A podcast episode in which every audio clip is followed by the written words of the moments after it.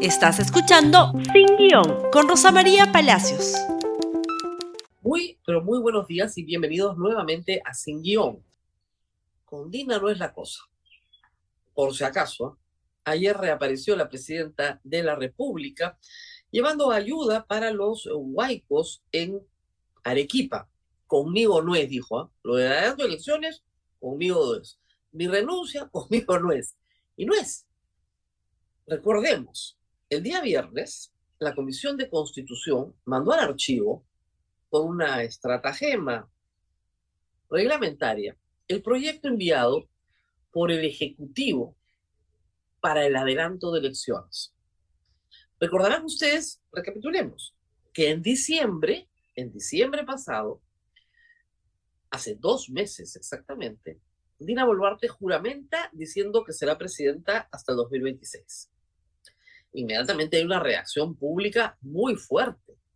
Porque Dina Boluarte había sido hasta hacía menos de 15 días ministra de Pedro Castillo. Y porque Dina Boluarte no representaba en ese momento, ni hoy tampoco, el cambio que estaba pidiendo la población. Es decir, volver a elegir. Esa es la solicitud. Volver a unas elecciones libres, justas, transparentes, donde todos participen y volvamos a elegir al presidente del Perú. Y, por supuesto, también al Congreso. ¿Y qué pasó? Pues después de que se votó en diciembre la iniciativa, lo recordarán, Dina Boluarte parecía estar de acuerdo en que las elecciones serán el 2024. Luego de muchísimas protestas, y de exigir que sean en el 2023. Fuerza Popular introduce una reconsideración sobre ese proyecto y sucesivas, ¿no es cierto?, votaciones hacen imposible que sea el 2023.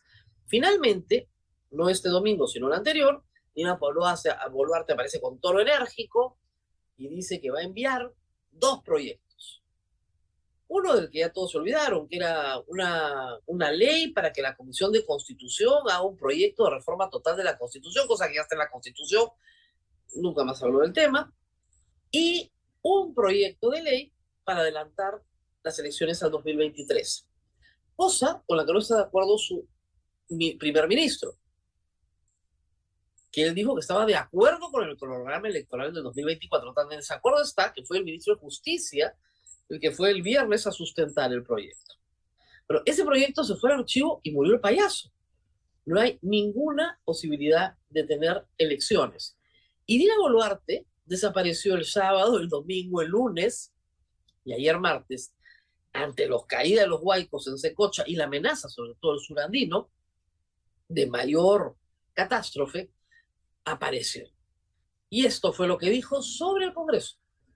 Desde el Ejecutivo, hasta en dos oportunidades presentamos el adelanto de elecciones. Técnicamente calzaba abril de 2024, pero esta ha sido eh, sobrepuesta por los dos proyectos que han presentado los mismos congresistas. Eh, luego presentamos otra para octubre de este año. Igual está, eh, lo han, como ya se habían visto, dos proyectos de lo presentado por las bancadas del Congreso, esta ha sido desestimada. En consecuencia, la reflexión, creo yo, está en el Congreso, sobre todo en la Comisión de Constitución. Conmigo no es, ¿ah? vayan a conversar con el Congreso. Y luego responde sobre la renuncia. Lo siguiente.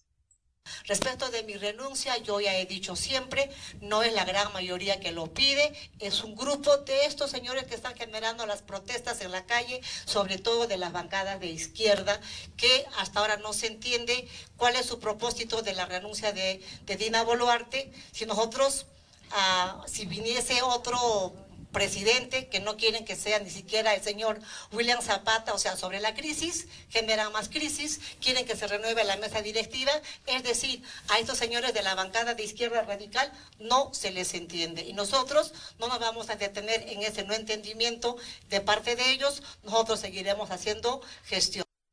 Pero es que sí se les entiende, porque entenderlo bien facilito.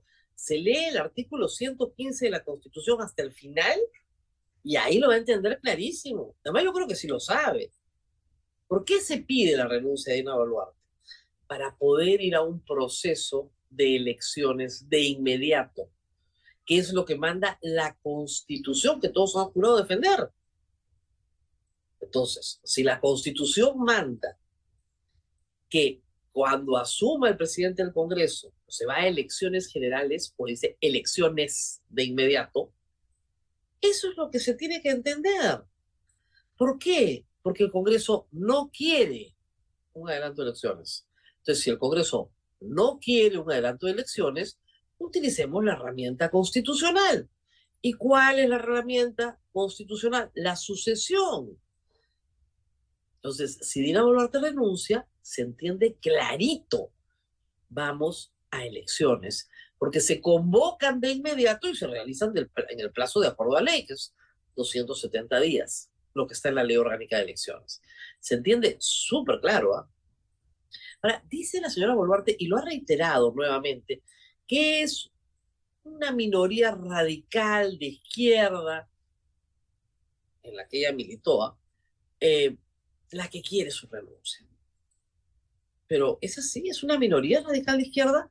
Recordemos esto, esta es la votación, perdón, la encuesta de IEP.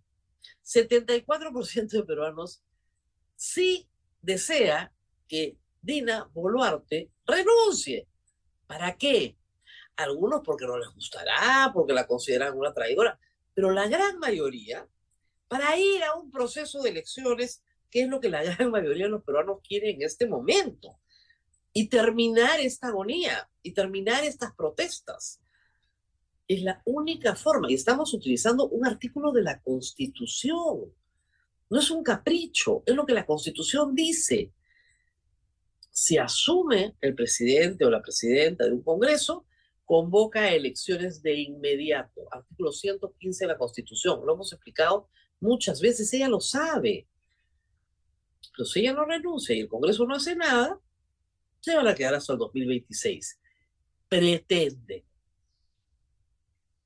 Tengo muchos amigos analistas políticos muy agudos que creen que en efecto la protesta está bajando, que a los tres meses sí, ahí sí la situación va a estar controlada, con algunos exabruptos, pero que creen que Ina Boluarte va a poder seguir gobernando. Yo quisiera creer que ellos tienen razón y que yo me equivoco. Pero yo creo que la protesta va a crecer en la medida en que no haya una respuesta clara y contundente sobre qué día vamos a ir a votar, es lo que todo el pueblo quiere para terminar con esto. Ella ha dicho que va a seguir, mientras tanto, gestionando. Y la verdad es que la señora Dina Boluarte en dos meses ha tenido severas, severas dificultades para siquiera gobernar. Pero vamos a ir sobre la gestión de Dina Boluarte probablemente en los próximos días. Mientras tanto, se abre una lucecita de esperanza en el Congreso. Un tuit de Martín Hidalgo ayer nos advierte que a través de algunas fuentes en el legislativo se evalúa extender la legislatura hasta el 17 de febrero. Las bancadas de Podemos y el bloque magisterial han pedido volver a ver el proyecto adelante de elecciones en el Pleno. ¿Por qué en el Pleno? Porque hay un viejo aforismo que dice, la ley todo lo puede, por debajo, cuando la ley está por encima de los decretos, los reglamentos, etc. Y también el Pleno todo lo puede. ¿Por qué? Porque es la máxima instancia del Congreso. Si el Pleno lo decide por mayoría, manda sobre cualquier decisión de una comisión. Por lo tanto, si se pone a consideración del Pleno un proyecto de adelanto de elecciones y este consigue 66 votos para su discusión, entonces se va a discutir. Y si a su vez ese proyecto consigue al menos 66 votos, entonces podemos ir a un referéndum. ¿Quiénes estarían a favor? Eso lo veremos a la hora de la verdad. Pero aparentemente la izquierda estaría a favor. Fuerza Popular, por lo menos esos dos grupos. Estamos hablando de 42 más 20 porque hay dos disidencias en Fuerza Popular, más o menos notorias. Estamos hablando de 62 congresistas. Si convencen a los tres de Podemos que están pidiendo esto, estamos muy cerca de los 66. Así que hay una remota posibilidad de que tengamos elecciones este año. Por ahora, muy remota. Lo último que se supo ayer, noticia de la República, por favor, es que el Pleno se reúne hoy, hoy miércoles, a las 3 de la tarde. Se va a reunir todo el día de mañana, jueves, y el viernes también, en el que se elegirá a la sucesora o sucesor de Digna Calle y se va a resolver todo el tema de la composición de la mesa directiva. Si esta tarde lo primero que entra, y debería entrar, es el pedido del bloque magisterial y de Podemos para volver a discutir el adelanto de elecciones, podemos tener tal vez alguna buena noticia. O tal vez se decida ampliar siete días más la legislatura para que finalmente se llegue a un consenso. Como explicamos ayer, la izquierda, por lo menos la de Perú Libre, ha retirado el tema de la Asamblea Constituyente como condición sine qua non para, no negociable para votar. Al retirar esa condición, probablemente se logre un acuerdo. Si no se logra un acuerdo, queda evidenciado lo que siempre hemos sabido y sospechado, que simplemente no se quieren ir, que la mayoría del Congreso no se va. Y por lo tanto, Congreso y Dina Boluarte se quedan hasta el 2026, si puede. Y si el pueblo lo permite. Bueno, y ahora tenemos una sección de judiciales de políticos. Qué terrible, pero es así. Ayer se conoció que el presidente del Partido Perú Libre, Vladimir Cerrón, ha sido condenado a cuatro años de prisión efectiva. Cuatro años de prisión efectiva por colusión. El caso es el aeródromo Huanca. Un sueño que tenía Vladimir Cerrón de construir un aeropuerto que resultó redundante porque ya en Jauja hay un, un aeropuerto y porque se le acusa de colusión a él y a otros cómplices. Es decir, pactar, coludirse con un proveedor o varios proveedores del Estado para obtener para esos proveedores un beneficio indebido. Eso es lo que es la tipificación de la colusión. Sin que él necesariamente tenga que recibir nada, sino se colude, pacta, hay un pacto colusorio. El juez ha determinado que ese pacto existe y ha establecido una condena de cuatro años. Tal vez lo más grave para el señor Vladimir Cerrón es que se le inhabilita para el ejercicio de la función pública nuevamente. Ya está inhabilitado, pero se le vuelve a inhabilitar. Y nuevamente, si es que se confirma en instancia superior, regresar a la cárcel donde ya estuvo. Estamos hablando de una condena, reitero, de cuatro años que podría revertirse en instancia superior respecto del tiempo de la condena. En nuestro Código Penal, si te condenan a menos de cuatro años, el juez puede establecer, puede establecer que la prisión no sea efectiva. Pero ¿qué respondió Vladimir Serrón? Bastante altanero. Sentenciado por tratar de construir un aeropuerto para Huancayo. Le, dijeron que no, porque el MTC dijo que no. Todas las autoridades dijeron que no porque no era técnicamente posible. Y porque ya está el de Jauja, era redundante. En fin, contrato APP declarado nulo. Claro que fue declarado nulo, pues, porque el pacto colusorio puede existir aún cuando haya una posterior nulidad del contrato. El gobierno regional de Junín no invirtió un solo centavo, no llegó a hacerlo. Se postula, habríamos puesto en riesgo al gobierno regional de Junín. Se, impone una reparación de dos millones, inhabilitación laboral, electoral e impedimento de salida del país apelaré. Estaremos esperando esa apelación. Y en otras noticias también de crimen y castigo, se conoció una entrevista de Pedro Castillo, creo que varios de mis colegas acá en la República han hablado sobre el tema, francamente delirante, a un medio de comunicación, digamos, como ellos llaman, alternativo español. Lo primero es la nota de la República, eh, INPE va a iniciar proceso disciplinario contra el expresidente por entrevista a medio extranjero. ¿Por qué? Porque el señor presidente está en un régimen especial cerrado. Tiene algunos beneficios como la visita de familiares y amigos, horas de patio, horas de visitas. Puede dar una entrevista o expresar su parecer, puede, pero está sujeto a algunas reglas. Y una de esas reglas es que el INPE autoriza el ingreso de los periodistas, las grabadoras, etc. Porque si no, no puedes entrar con celular. Es decir, no pierdes todos tus derechos constitucionales para una regulación sobre el ejercicio de esos derechos que Pedro Castillo no ha cumplido y que debe ser sujeta a alguna sanción administrativa para mantener la disciplina, ¿no es cierto?, propia de un establecimiento penitenciario. Ahora bien, ¿qué dijo Castillo? Dios mío. Yo ayer pensaba mucho si debíamos eh, darle publicidad a esto o no porque habrá quien le crea, ¿no? Pero son los delirios. Primero, una victimización pues absoluta, ¿no? Hay una conspiración de la derecha, del imperialismo, del neoliberalismo, de Dios Padre y Espíritu Santo contra él.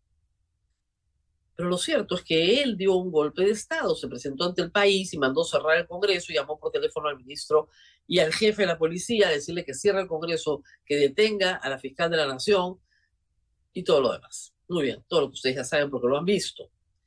Él dice que su interés no era perturbar el orden constitucional. Ah, ah, no, no, no, no, sino solo tomar una bandera de la Asamblea Constituyente y darle voz a los nadies. Es una explicación un poco absurda, ¿no? Pero por lo menos no dice que estaba drogado, que es lo que dijo este Guido Bellido, que estaba que no se acuerda, ¿no? Dice en la entrevista que se le subió el azúcar, que no escuchaba bien, que tenía un problema auditivo y que en realidad él quería llevar a su esposa y a sus hijos a la Embajada de México un ratito ¿ah? y de ahí regresaba a Palacio. de verdad, eso ha dicho. No, no, no, mi interés era rescatar, ayudarlos a, a que estén seguros, la seguridad de mis hijos. Yo los llevaba a la Embajada de México y regresaba. Oiga, si los querías llevar a la Embajada de México, los mandabas con tu escolta, pues, directo a la Embajada de México. No te subías tú al carro con ellos y los usabas como escudo para que no te detengan. Al contrario, pues, estás poniendo en riesgo la seguridad de tu esposa y de tus hijos. Y luego ha dicho cosas que ya no se acuerda, que dijo de otra manera dijo que a su hijita la habían perseguido, en el colegio se burlaban de ella, porque le habían hecho un cumpleaños, y quién no le hace un cumpleaños a su hijita. ¿Perdón? Él dijo que la fiesta de cumpleaños que organizó Carolín López, él no tenía ni idea que él y su esposa estaban viajando, estaban haciendo trabajo en el interior del país, y que llegaron y se dieron con la sorpresa de que le habían organizado un santo a su hija. Eso lo dijo, lo pueden revisar en la entrevista a Fernando del Rincón en CNN. Y Fernando del Rincón le decía, oiga, ¿le organizan un santo a su hija y usted no tiene la menor idea? ¿Su esposa tampoco sabe? Pero ahora resulta que sí le organizó el cumpleaños él con Karenim López, con todo, porque así es pues la vida. Y que por supuesto sus hijitos han sufrido, que no les dan colegio, que no los permiten hacer esto, que no les permiten hacer esto otro. La única cosa en la que Pedro Castillo sí dice la verdad, es que le organizaron un cuento del fraude que le ha dado argumentos para hacerse la víctima. Y ese es el problema cuando no hay cultura política. Y cuando el perdedor no acepta que perdió. Ese cáncer termina siendo metástasis. Y lo vemos a este señor dando explicaciones, victimizándose, porque le dieron las armas para victimizarse, en ese extremo por lo menos. En fin, la entrevista es básicamente un delirio, otra realidad. Él sigue siendo presidente, él es el presidente del Perú, dice que no tiene ventanas, que no tiene luz del día. Francamente. Francamente, esperemos una investigación del INPE. Y luego hay que señalar que, a pesar de que muchos creen que esto está bajando, hay una convocatoria para mañana de la CGTP, que puede no tener mucha fuerza hoy a nivel nacional, pero puede convocar a otros tal vez. En Puno las cosas están, siguen y estarán todavía algunas semanas, creo yo, muy difíciles. Hay un reporte de la Defensoría del Pueblo, el reporte que siempre ponemos. Yo les recomiendo mucho, la letra está muy chiquita, pero que entren a la página web de la Defensoría del Pueblo todos los días y lean el reporte diario. También se lo recomiendo al ministro del Interior, por cierto, porque de esa manera podrá establecerse que los bloqueos continúan, continúan, solo que ahora se suman los huaicos. Entonces la red vial nacional está severamente comprometida el día de hoy, tanto por los bloqueos que son más, como por los huaicos que comienzan a juntarse y juntarse y juntarse, porque está lloviendo y cuando llueve, pues finalmente los aludes bajan por las quebradas. Y antes de irnos, una pequeñísima rectificación. Anoche lo puse en Twitter, lo vuelvo a poner. Hace unos días eh, transmitimos unas imágenes eh, de la eh, periodista Graciela Timurcio. Por error mío, atribuible única y exclusivamente a mí, yo entendí que la detenida era Graciela Timurcio, más no. Graciela es la que graba la agresión a la detenida y no deja de hacerlo mientras la policía también le empuja y la agrede a ella. Entonces, son imágenes de ella, de una detención arbitraria, donde a ella también la empujan y le pegan. Lo digo porque algunos trolls que no faltan, y que bárbaro para haberse multiplicado en estos días, eh, amenazan, ¿no es cierto?, a Graciela Tiburcio, diciendo que la van a denunciar por empujar al policía. Ella no es la persona está siendo detenida, por si acaso. Nos despedimos y nos reencontramos el día de mañana. Compartan este programa, por favor. Compártanlo con todos sus fuentes, compártanlo por WhatsApp, por YouTube, por Spotify, por donde quieran. Nos vemos nuevamente el día de mañana. Gracias por escuchar Sin Guión con Rosa María Palacios. Suscríbete para que disfrutes más contenidos.